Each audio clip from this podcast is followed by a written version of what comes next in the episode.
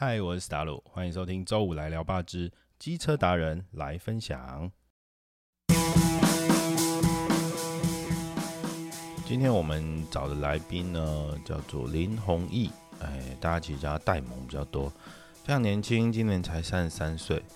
但是呢，他二十五岁的时候创立他的这个二轮与车业，主要是在做二手机车还有汽车美容相关的。然后呢，在八年的时间里面，开了十六间的机车行店面，三间汽车美容。然后呢，他同时还有入股不同的产业去兼顾问或者是股东。其实他非常强调的是这个顾客服务非常到位哦。呃，他所有的分店可能都有不同的店长跟不同股东，但是呢，只要 Google 的评论这边出了一些问题，给留下一些负评，他这边都会亲自处理。那这件事情对我自己来说是非常的震惊哦，因为处理负评一直都是很难的一件事情，但是他却会亲力亲为，然后努力把它做到好。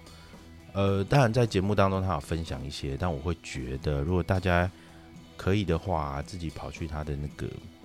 Google 评论看一下，或者是脸书看一下，他这边是怎么经营的哈。那我觉得对于传统的机车行来说，去了解这一块真的是非常有帮助。因为其实现在大家不管是不要说去机车行啊，就连去餐厅消费，我太太可能买个咸酥鸡，我们都要先查 Google 评论，你知道吗？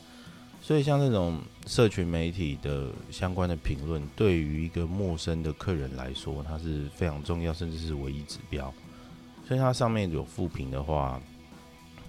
好，我必须要说了，负评这件事情是可能或多或少都会有。但我们都会点进去看看他的那个店家回复，或者是整件事情争议的始末。我想说的事情是，戴蒙他非常认真在执着于经营这一块，那只是他的这个产业别是属于这个汽呃机车产业，所以你可以从这当中得到很多就是很新的东西因为这个产业一直都属于对于这个新科技的接受是。属于比较这个不敏感的状态，就是比较中后期才会开始使用，但是他却是第一手、第一时间就是大力拥抱社群媒体，他甚至在抖音这边呢，就是已经开账号，而且他在很短的时间里面，大概一天两天吧，就破万点阅，然后他现在手上有十几支片子在陆续快速的上架，应应时事在快速做反应，那。还有一点是我自己在这次采访的时候听到一个很棒的东西，就是它里头有提到他怎么样从这个呃二手机车行这件事情是跟 GoGo 罗这边有一些官方合作，就是诶官方愿意找他签订一个不错的合约，让他可以去经手去直接操作这个 GoGo 罗这边的二手车。那这件事情是怎么发生的？然后他这个中间当中做了什么样的努力，去让 GoGo 罗看到他？这是蛮蛮厉害的一个年轻的小老板，然后他呃大学念一念的时候就很想赚钱，然后就就就跑去赚钱了，你知道吗？这件事情就还蛮酷的。他其实嗯在私底下聊的时候，他有提到说他以前还有帮身边的同学做这个放烟火告白，嘛？你看这好浪漫，做这样的小生意，然后还有做这个三 D 印表机手工这个这个刻制手机壳的手工刻制。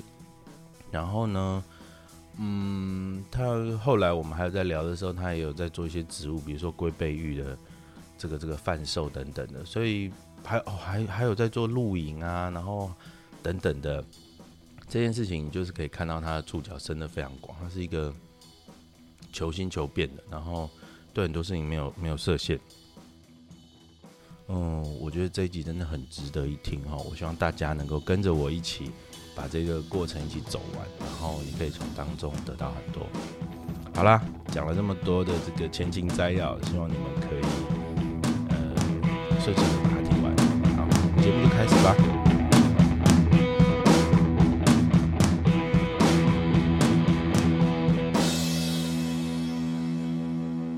但我问你哦，这件事情该从哪里开始讲起？因为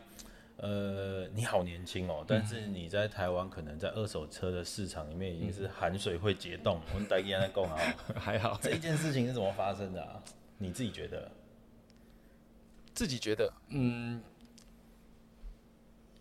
我觉得最主要的原因是因为我不是业内人，哦，所以你是一个外面的人进来，对，我在机车行真的是我做到现在，可能都还会被传统车行的人认为说我是外行人。哦，对这件事情，就是我我知道他会有一个门户派别，对那我们来说一下，你什么表现会被说是外行人？当初嗯，不会讲台语吗？还是是什么？主要是你不是真正机车行底出身的人，哦，你不是腮胡对，嘿嘿，哦这一块是对，这一块是呃，在这个机车这个领域哈，大家会把你当做外行人的好很大的一个原因。那下一个问题是，你怎么跨过去的？因为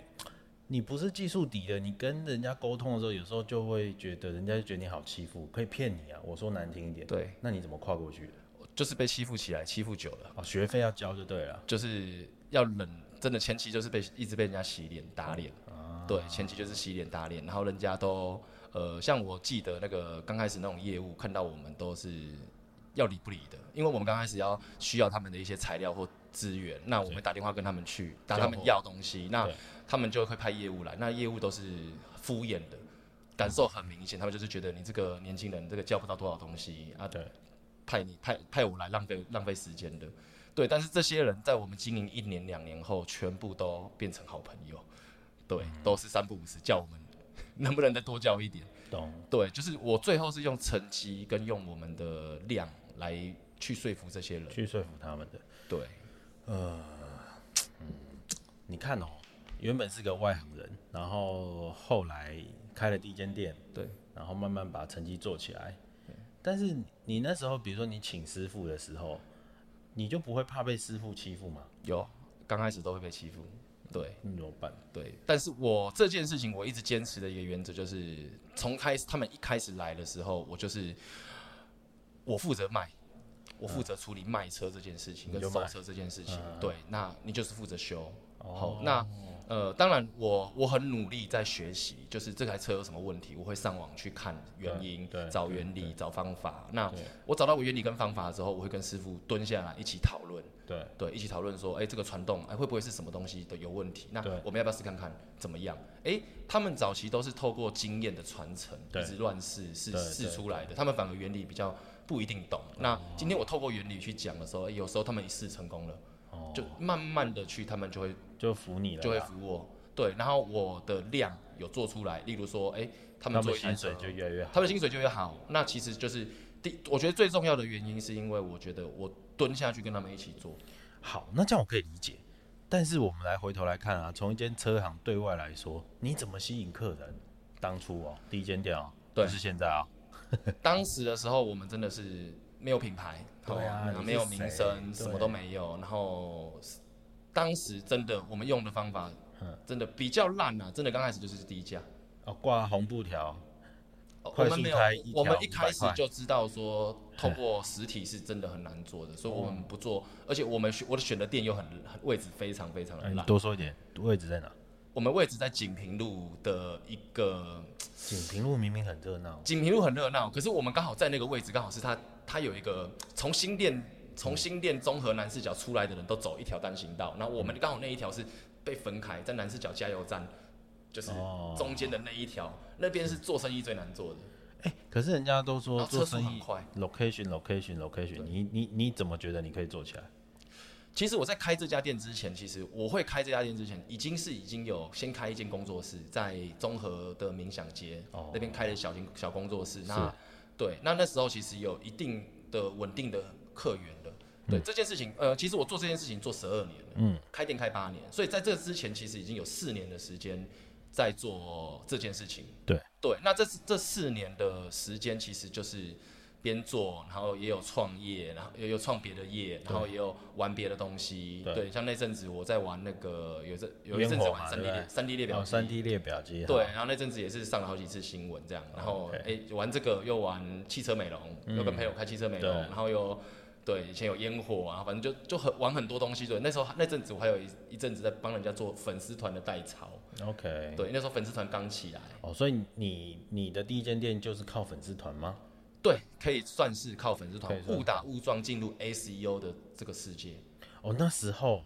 的哇 SEO 这么传统的机车行跟这么潮的 SEO，当初了哈，对，当时的 SEO 的做法都是我当时都不知道 SEO 要怎么做，我就学别人的做法。当时大家的做法就是到布洛格、皮克邦、对天空之城，然后大家就是一直写哦，收购机车、收购机车、收购机车、收购什么车、嗯收收购什么，就是报废车什么，就是这样的方法。我也跟人家学用这样的方法。哎，电话开始多了，嗯对，那个到现在大家的说法，那叫做黑猫的做法，嗯，对，就是不不正统的，对，因为那不没有内。容啊。对嗯，但是那是那个时代还是雅虎的时代对，十二年前那时候还是雅虎的时代。那那时候那样子做，雅虎的它的审查、它的爬虫比较没有这么严格，所以你这样子做很容易就上去了。嗯，对。那后来开始 Google 慢慢开始变成主流，大概在七八年前开始，大家的搜寻的模式都开始，雅虎开始慢慢取取。Google 慢慢取代掉雅虎之后，开始变成 Google，那我们就开始来研究，开始比较认真在研究黑白帽的正规的 SEO 的做法。对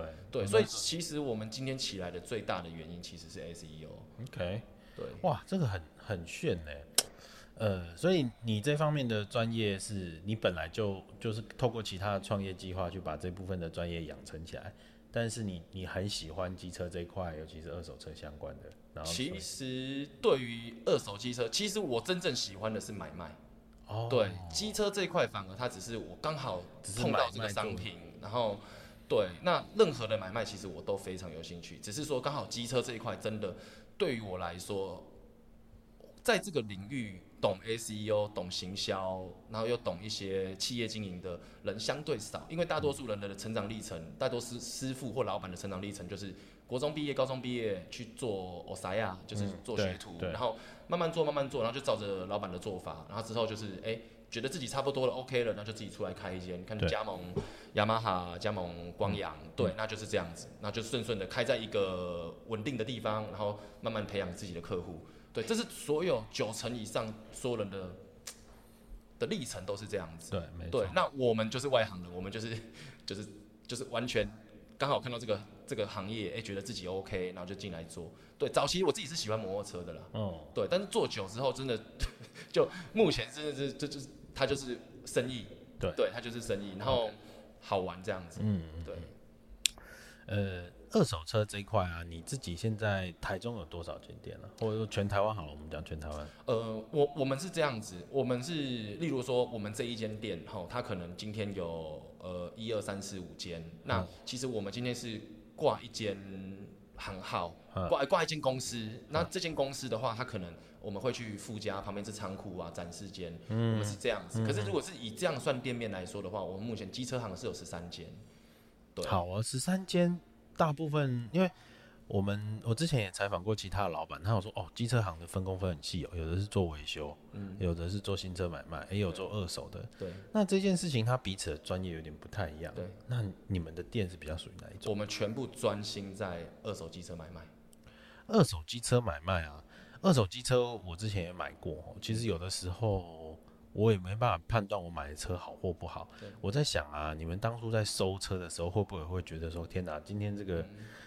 虽然是秀秀气气的女生说，可是她可能是标仔，你知道吗？嗯，你怎么知道这个车你可不可以收，或者该收多少钱？这个判断跟当初修车师傅也不一样啊。嗯，对啊，其实，嗯，最主要还是我们抓的价格的问题。对，最主要是在价格的问题。假设说这台车其实，哦，我们我们我们正常是这样子啊，我们早期出来的时候都是这台车现在网络上的行情，例如是三万块，OK 那我们就是减一万块去收。哦这是最基本的一个算法，好大概都行情大概都是这样子。那这一万块回来的时候，其实我们就会去抓，说他大概可能要花三千块、四千块的维修。整理，然后剩下三四千块就是你没利润。对对对可能大概就是这样。当然利润可能没有这么少，因为到现场的时候，可能、嗯呃，我们虽然抓这一万块，可是它的车况如果真的很差，我们会这一万块额外了。对额外的扣。例如说它引擎坏掉，那我们可能会在基于这一万块，我们再扣个三千对，的一个引擎的一个工钱跟材料钱这样子。对对对，大概是这样。那对那三千块维修费回来，我们还是有一万块的利润。哦，对，那这一万块的部分的话，呃，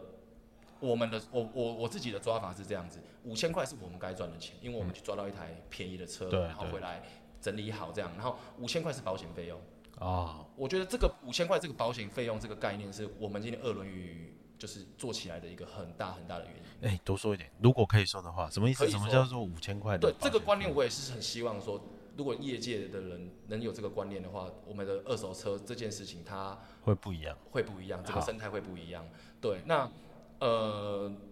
这件事情的话，就是很多的老板，他们今天把这台车卖掉，他们一万块赚到了，赚到口袋了。没错，出去之后，他们会发现说，这个客人可能哦骑了两个月、三个月回来，引擎坏掉了，嗯嗯他会觉得说啊，这个东西要修，这个东西要怎么样？他他觉得这个钱花的很干，如果花了又花了七千块去做维修这件事情，又要花时间，又要干嘛？他没有时间再去赚别台车，他会觉得他就亏了。对，所以很多老板会不愿意赔。哦，所以这个你说的这个你保留的这五千块，就是做这件事情。对我把这件事情当做我每一台车我就赚他五千块，另外的五千块就是保险费哦，用。是多的，所以今天当我卖十台出去之后，我有五千块，我有五万块，嗯。十个五千块会存在一个账户，当然没有那个账户，但我心里会想象一个有一个五万块的账户。那我会去算这一个月我卖了几台，假设卖了二十台车，嗯。那诶我就有十万块的账户。我懂你意思，就是一个几率问题嘛。对可是今多少台回天这一台车回来，这一台车回来，我说真的，我有十万块可以赔，所以嗯这台车回来，我绝对可以做到让他满意。对。就算这台车我要赔他两万，所以你那时候基本上，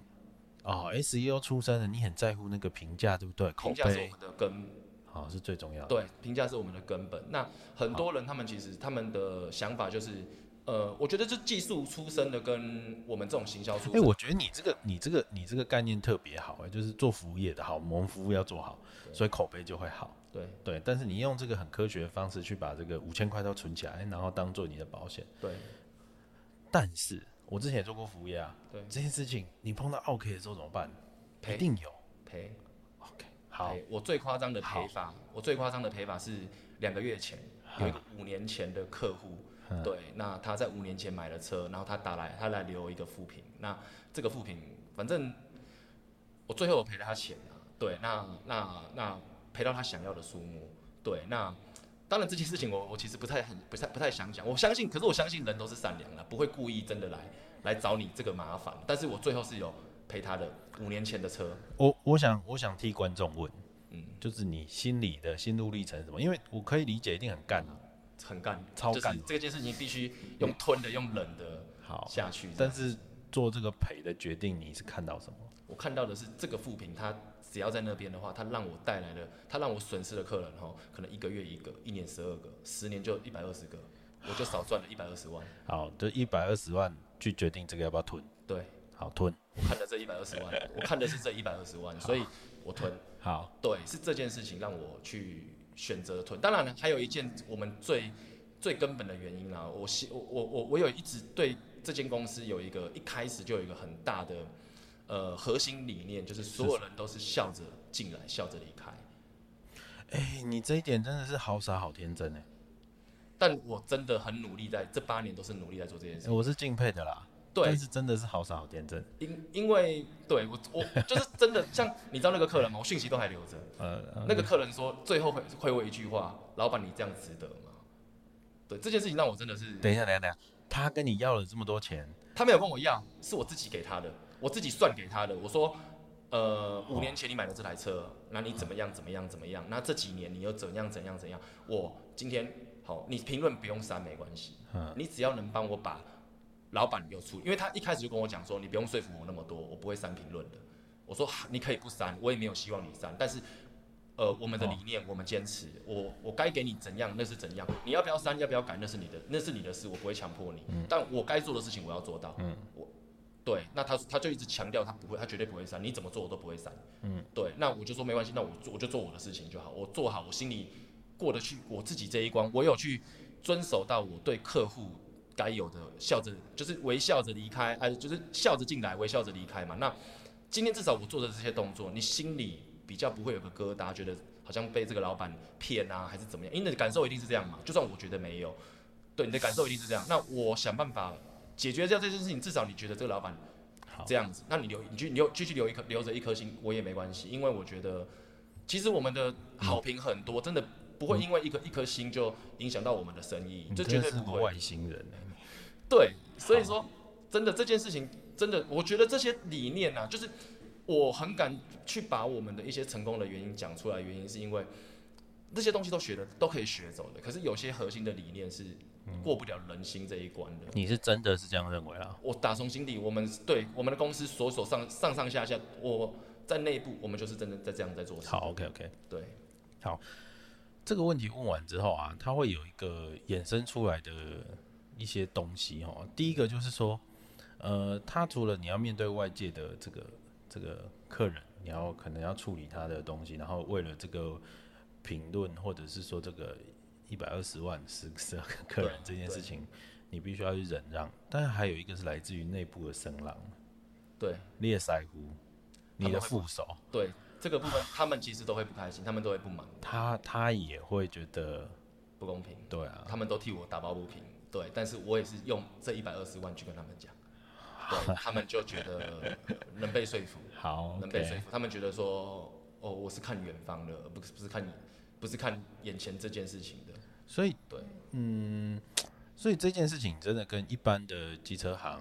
有一个很大不一样，就是说你是很在乎这个网络评价的，对，这是我们的根本，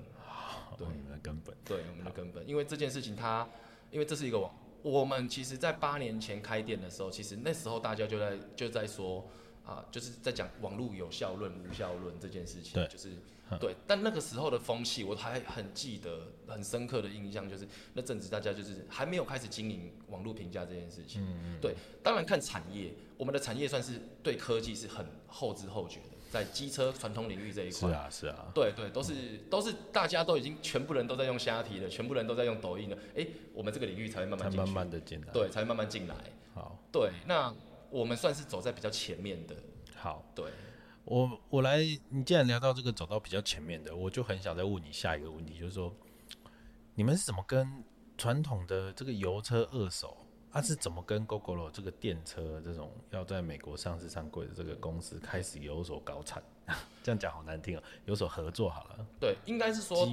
呃，应该是说大概在我记得在五六年前吧，嗯对，那时候政府行政院不是出了一个，就是要在二零三零年、二零四零年要对，就是禁止燃油车这件事情嘛，然后接下来开始电动车就开始这个话题就一直被炒。对，对，那那阵子那阵子虽然法令后来好像有有有有暂停或延后，那但对这这件事情对你来说意义是什么？意义就是说我开始认真把眼光放到电动车上面，我觉得我应该要在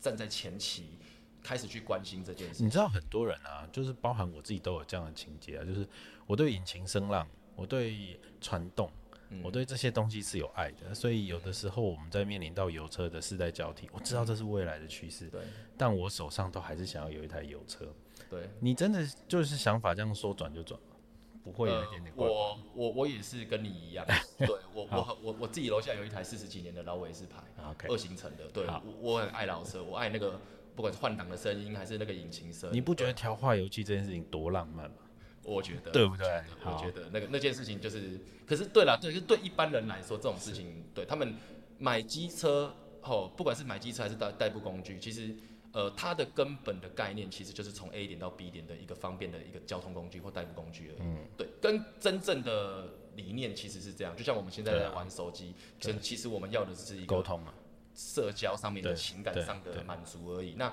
机车这件事情，其实大多数九成以上的人其实是为了 A 点到 B 点嗯方便而已。对，今天用什么东西去承载不重要，嗯机车只是一个承载的工具。未来如果有更好的工具，机车也会被取代。所以你的意思就是说，这个机车到底是电的还是油的不重要，重点是可以把你从 A 点到 B 点对，，这才是重点。那对我们买卖业来讲，也是只要有商品，啊对它不管以后变成什么东西，例如变成一个哦浮板啊、天空的滑板，就是对嗯任何东西，无人机那种感觉，对啊。对那种对任何东西都无所谓，我们就是来买卖中古这件哎、事情。你这个是明白人呢，整件事情真的想的好透哦。对，对，好，呃，行政院这个命令或者是这个公告出来之后，你开始开始有了这样的想法萌芽，那一直到你是主动后来就主动联络 GoGo 了吗？还是怎样？呃，我有主动联络过他们一次，就是他们刚开始在准备要开放加盟的时候，他们刚开始都只有直营店，那时候不是在新义区有一间很大间的直营店，然后开始要开直营他们开始要开始对开始找找加盟商的时候，我有去问一下他他们的加盟商的一些规矩啊、条件条件啊，大概是怎么样。后来真的算过，觉得不划算，对自己个人觉得不划算啊，那那就就就就就算了。对，那那时候大概是可能是二零一四、二零一五年的事情了。那后来为什么我们最近跟他们又碰到？嗯对，就碰到。最主要的原因就是因为呃，他们内部可能开始要。对，这是我我们自己小道消息听说的啦。那他们可能就是哎、最近好像对中古机车有兴趣，就是哎、在研究这块这块市场的可行性这样子。在在他们开始研究这件事情可行性之前，你们的店就有在做 GoGo 有，我，们二零一五开始做的，就开始做他们二手对车。他们的第一台出来。那我问你，那我问你哦，GoGo GoGo 这种电车的二手生意跟油车的二手生意有什么不一样？不一样的地方是它有话题性，它有话题性，年轻人想要询问的就多，而且它刚开始出来的时候，它车贵，例如说它对呀刚开始出来十三万嘛，对那呀那十三万如果到我们这边八万就买得到，而且才半年车而已，人家就很有兴趣哦，。半年车可以哦。对啊哦，半年车八万七九万，人家会想要买，因为省也是省四万。对，对，所以说刚开始哎、我们在做二手，因为有些人为、哎为，什么你的利润也会比较好吧？因为你比较需整理的部分少一些哈。对，整理部分会少，嗯对，啊，我们中间转手就是这一万一万出头，嗯对，就大概这个这个，当然是看看它的等级啊，相对单纯哦对，哦相对单纯很多，因为我们维修的空间就是我们维修的成本低啊，对，对，成本低，对，但是现在慢慢到现在，其实它年份开始变久了，维修的成本就会变高哎、，我好奇哦，对，电车这个年份久了，什么会坏、啊？什么会坏哦？嗯，其实它最重要、最贵、最贵就是马达。但那颗马达有办法修吗？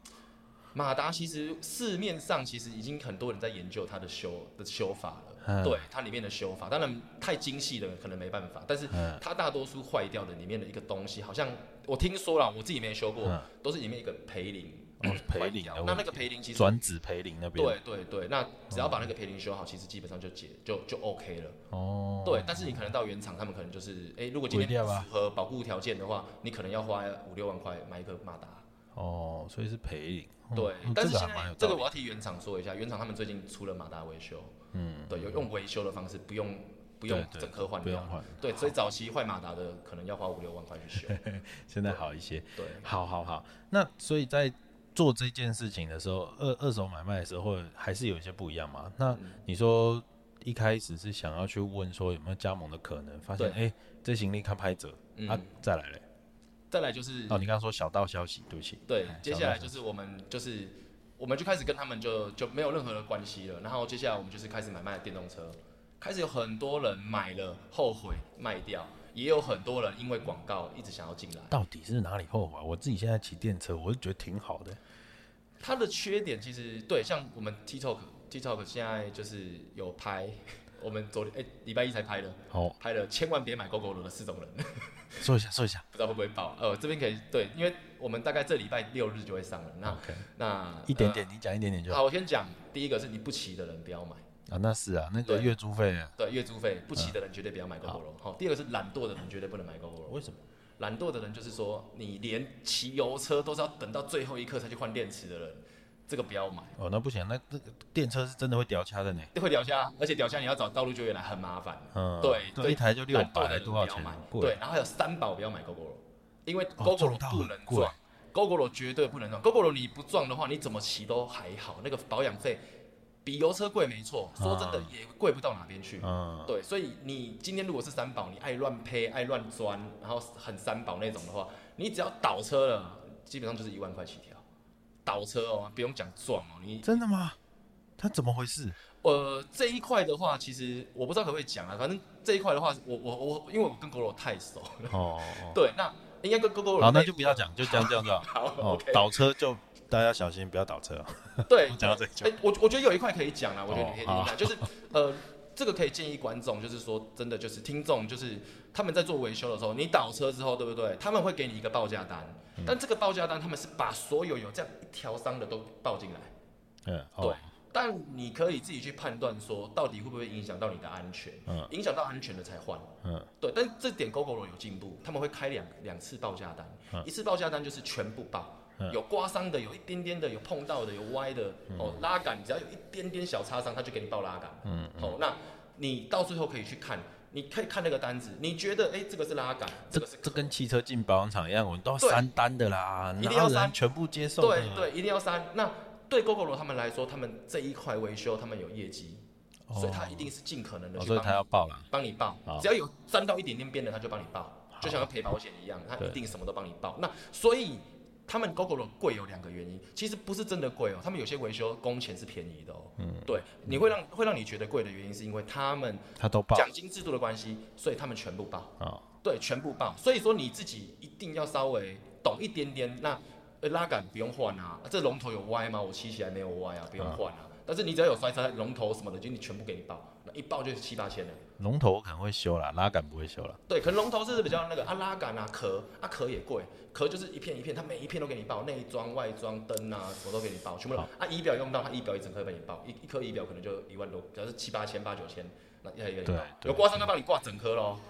对，所以说为什么你会觉得 GoGo 的维修贵？所以这个可以给听众一个建议，就是说真的有摔，还是你们的客人有摔的话，真的要拿过来三单。要看一下只。要有三单三完的时候，其实你会发现说，它的维修费说真的，可能跟雅马哈的一些热门车也差没到多少。OK，哦，这对倒是一个非常持平的说法。对好，，真的是这样我懂了，我懂了。对，所以说三宝，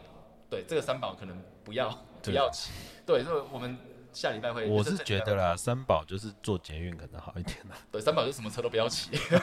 但是没有人会承认自己是三宝啦。对啦，所以说就是你如果真的发，就是有有些女生还是有些男生不可以生。这样说，反正就是三宝，不是男生女生。呃因为像我有个朋友啊，我有个朋友就是他，他是他他刚好是女生，然后他就是嗯呃每次骑车哦，就是每个月都一定会出一次车祸，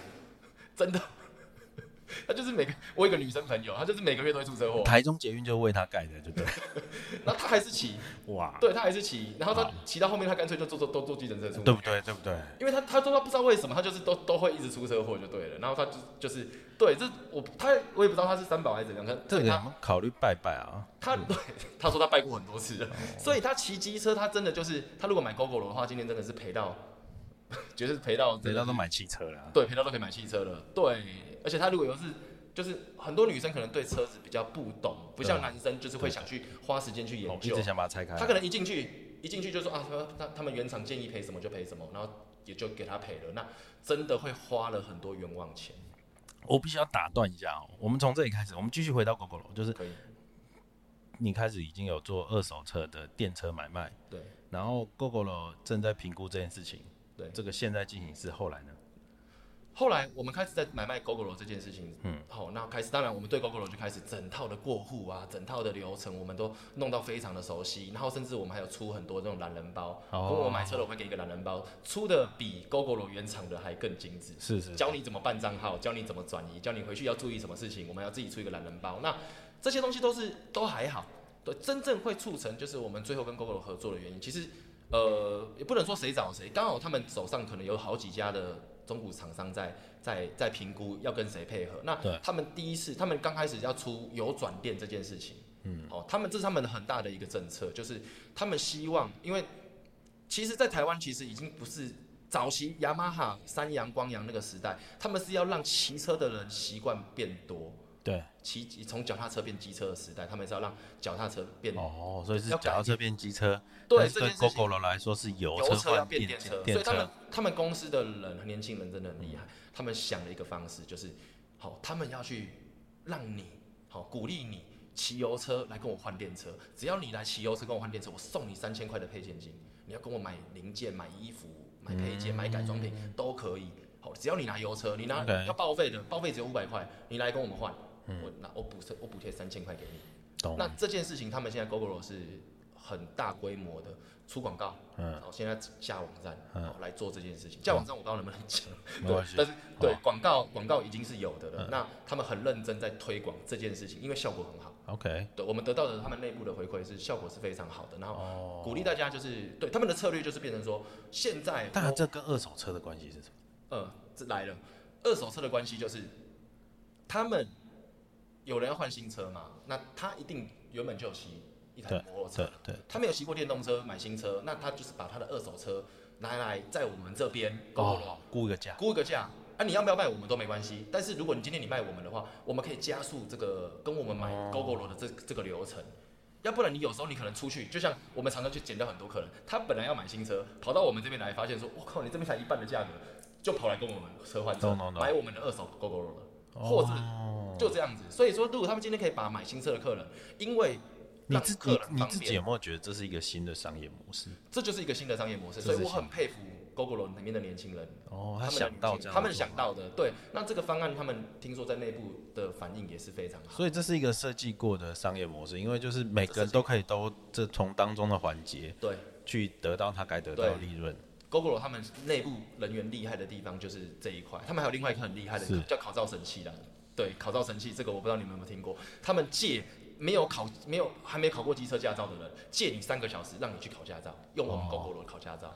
哦对，这个这件事情也是一个我听到这件事情，我觉得你们太厉害了。哎呀，好，我懂了。这间公司你你怎么可以继续比？就是我们的传统车厂是啊，那 GoGo 没有用，GoGo 的车烂，他们的观点是这样子。其实他们很灵活啦，他们非常灵活。是，我的观点是，这样的公司我怎么可能怎么可能放过？怎么放过？我一定要抓着他们一起合作，就是跟他们合作。所以这间我租这间，就是因为我们去年就是谈合作了，对租这间就是为了跟他们哦合作租下来，要有个因为接下来未来可能会有很多的量，对会有很多的车，那对，那就是对，就是为了跟他们合作才做这件事情。那当然，我们最后很蛮幸运的啦，有被他们选中啦，对，有被他们选中。那呃，目前虽然我们是唯一的厂商，对可是未来他们还是会再去再去加更多更多的对厂商。对对对，所以我们不敢说我们是唯一了，目前是唯一没错。那因为他们当时他们在找的条件就是全台湾都要能收到。嗯，对，就是你这间这间公司是全台湾每个地方都能都有店，然后都有能收到。那刚刚好就只有我们跟另外一间非常机车有、有这个有这个部分。那最后刚好跟我们配合这样子。嗯，好对。哎、你看哦，整件事情发展到现在的时候，我想问你一个比较概念性的问题，就是说你你自己其实在是喜欢有车的，然后你自己是懂行销的，你有没有可能，比如说，我又知道你其实抖音最近也是做的如火如荼嘛，哈，对，好，而且成绩很好啊。我想问的是，你是怎么看待？你是怎么看待，或者说能够给我们这些有车的传统业者啊，看机车行的啊，或什么，给他们一些建议，或者说告诉他们这件事情该怎么想，他们会碰到什么问题？嗯说一点，说一点。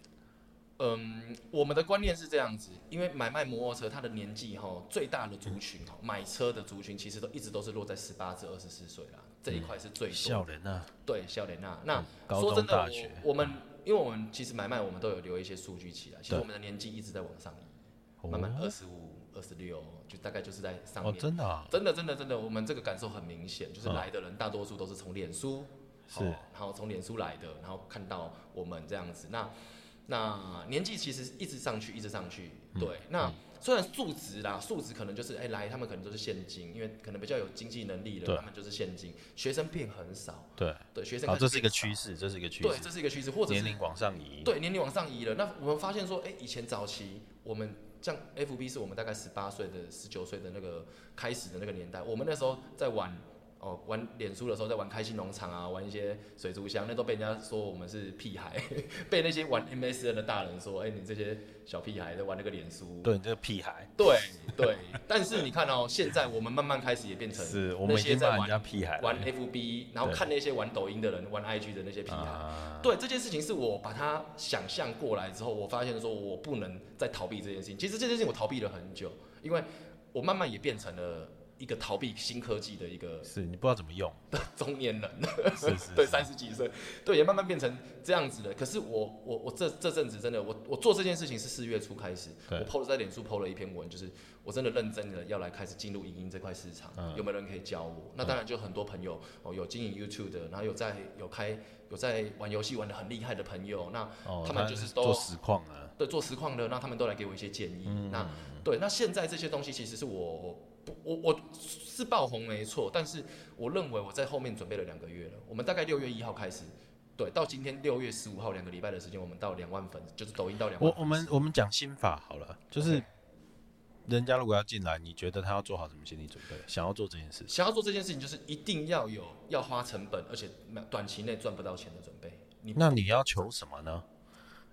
我们求的是，当客户我们经营久了，客户对我们信任的时候，嗯，哦，我像我我们在经营的，我在经营的整个整个社群。人设的整个概念，嗯。我在经营的自己的形象，就是我希望所有人都把我当做他们身边懂机车的好朋友，有问题会想问我。哇，这么亲，这么亲密。对，因为像我里面有一句 slogan，就是每个人身边都一定要有一个懂车的朋友。，OK，好，那我就是你的好朋友。那我到现在，我每天像我昨天晚上也是回回回私讯，回到回留言，回到那个，就是昨天嗯 po 一篇文，好介绍 GoGo 了的，昨天刚好我们 po 一篇，到晚上十二点三十万，点阅率，嗯，对，观看次数四五百个留言，我在那边回留言，对，那我回留言的方向对不对？完完全全没有在做导购，有啦，有人问说你店在哪里，我才会说哦，我们店嗯，但是中没有特别说我不会做导购，我全部都在跟他讲真心的建议。如果你们有去看的话，可以看到我下面的留言，人家会说什么车好不好，我会说推可以买，不推不要买。嗯那人家会问我说，哎、雷霆 A S 一二五跟一五零哪个比较好？我就会说，以我的经验不要买一五零，以我的经验买 S 一二五。那他们就会问原因，然后下面就开始一堆人在说，对我买雷霆一五零超烂的，怎样怎样怎样。嗯对，然后很多人都说老板超实在，老板超诚恳，老板讲的都是实话，嗯那打中很多人的共鸣。懂。对，我觉得今天我 TikTok 这件事情做起来，所以我觉得你你你要给他们的建议是真心的，真心，我就是走诚恳真心。那会不会跟我买这件事情？你如果相信我，你就一定会跟我买了。我不求这件事情。好，对，所以这个东西是是这样子的方式在继续往下做。对我我我完全不把这件事情我当做会赚钱那。再来啊，除了心法这件事情之外，就是如果他们什么都不会，但是想做这一块的话，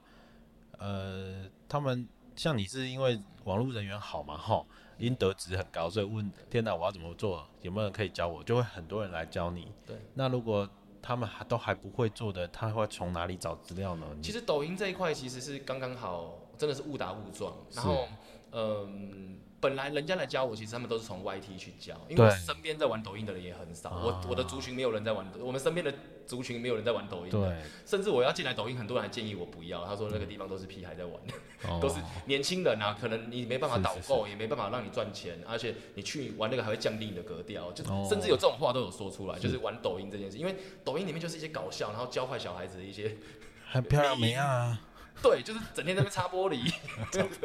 就是很多好笑的一些迷音就对了，然后对对，对，然后但是真的那个是抖音大概四年前进来台湾的，那确实这四年都在都在红这些东西，嗯，对，但是抖音现在开始变了。开始有内容了。开始内容了。那、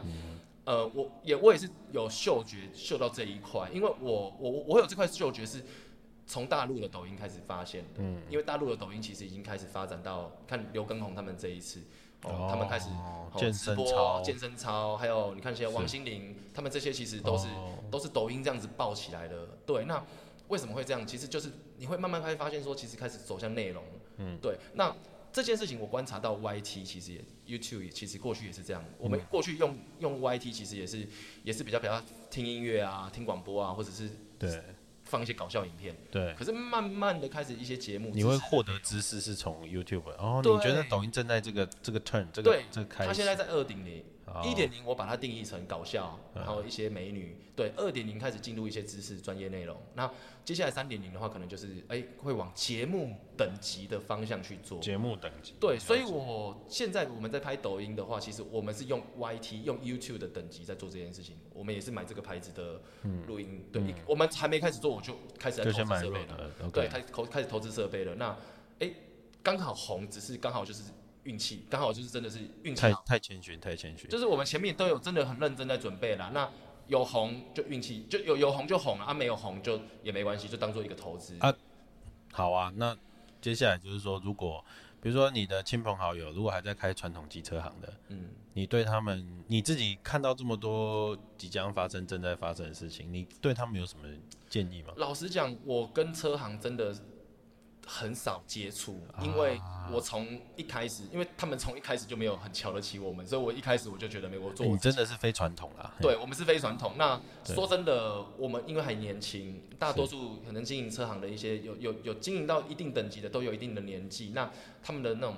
呃腮胡亏，对对他们其实不太会听你讲这么多，这这是我觉得很可惜的地方对啊。，你就希望他们能够开放一点啊。对，当然有时候认识到一些师傅，还是认识一些老板，其实我会跟他们带到这些东西，但是其实得到的反馈其实都是不太 OK 对，不太想理我的啦，就是不太想理我，就是啊你讲那个没有用，对，就是觉得他们觉得说我我我我技我技术好，我我我我我怕我怕什么？我跟你讲，大多数的传就是不管这个这个，其实这件事情它在各行各业都在发生。对，哦，今天厨艺好的，他认为他开在什么地点，只要好吃就有人来。没有，还是很需要这个行销对宣传。，location 跟行销，对对，现在行销绝对，行销它其实是一个双面刃。哦，好，你今天技术好，嗯好，你今天技术好，你透过行销，它会让你的优点被更多人看到，更多人相信你。可是今天你看啊，就是哎、有之前不是有那个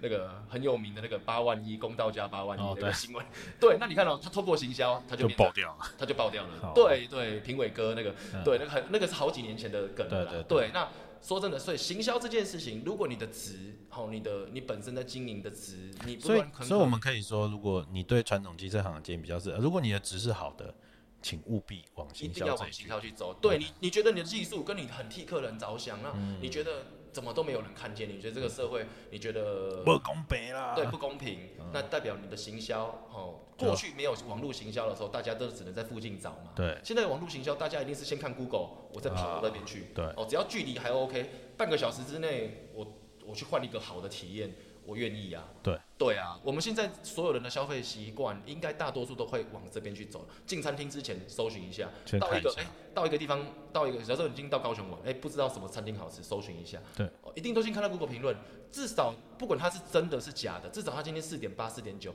踩雷的几率降不会太。高啦。对，但它三点多的话，你就绝对不会进去的。会怕。对对对，当然也有一些例外啦，有些真的是我们常吃的餐厅，老板也很好吃，东西也好吃，但是我们看到 Google 评论怎么三点多，我们也会觉得怪怪哦。对，但是对，就是有时候怪怪，但是没有去过的，真的我们是很看就不敢去了。好，懂了懂了。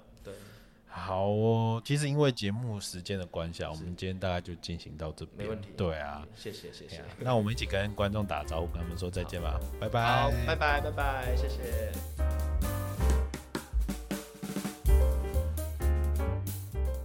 好啦，我们今天的节目就进行到这啦。如果喜欢我们的节目，欢迎订阅、按赞、留言，还要给我们五星评价哦。我们下次再见啦。本节目由经济部工业局指导，邀请国内机车产业的经营者与节目当中分享经营的甘苦谈，同时也剖析台湾机车产业的转型新契机。欢迎到各大平台收听。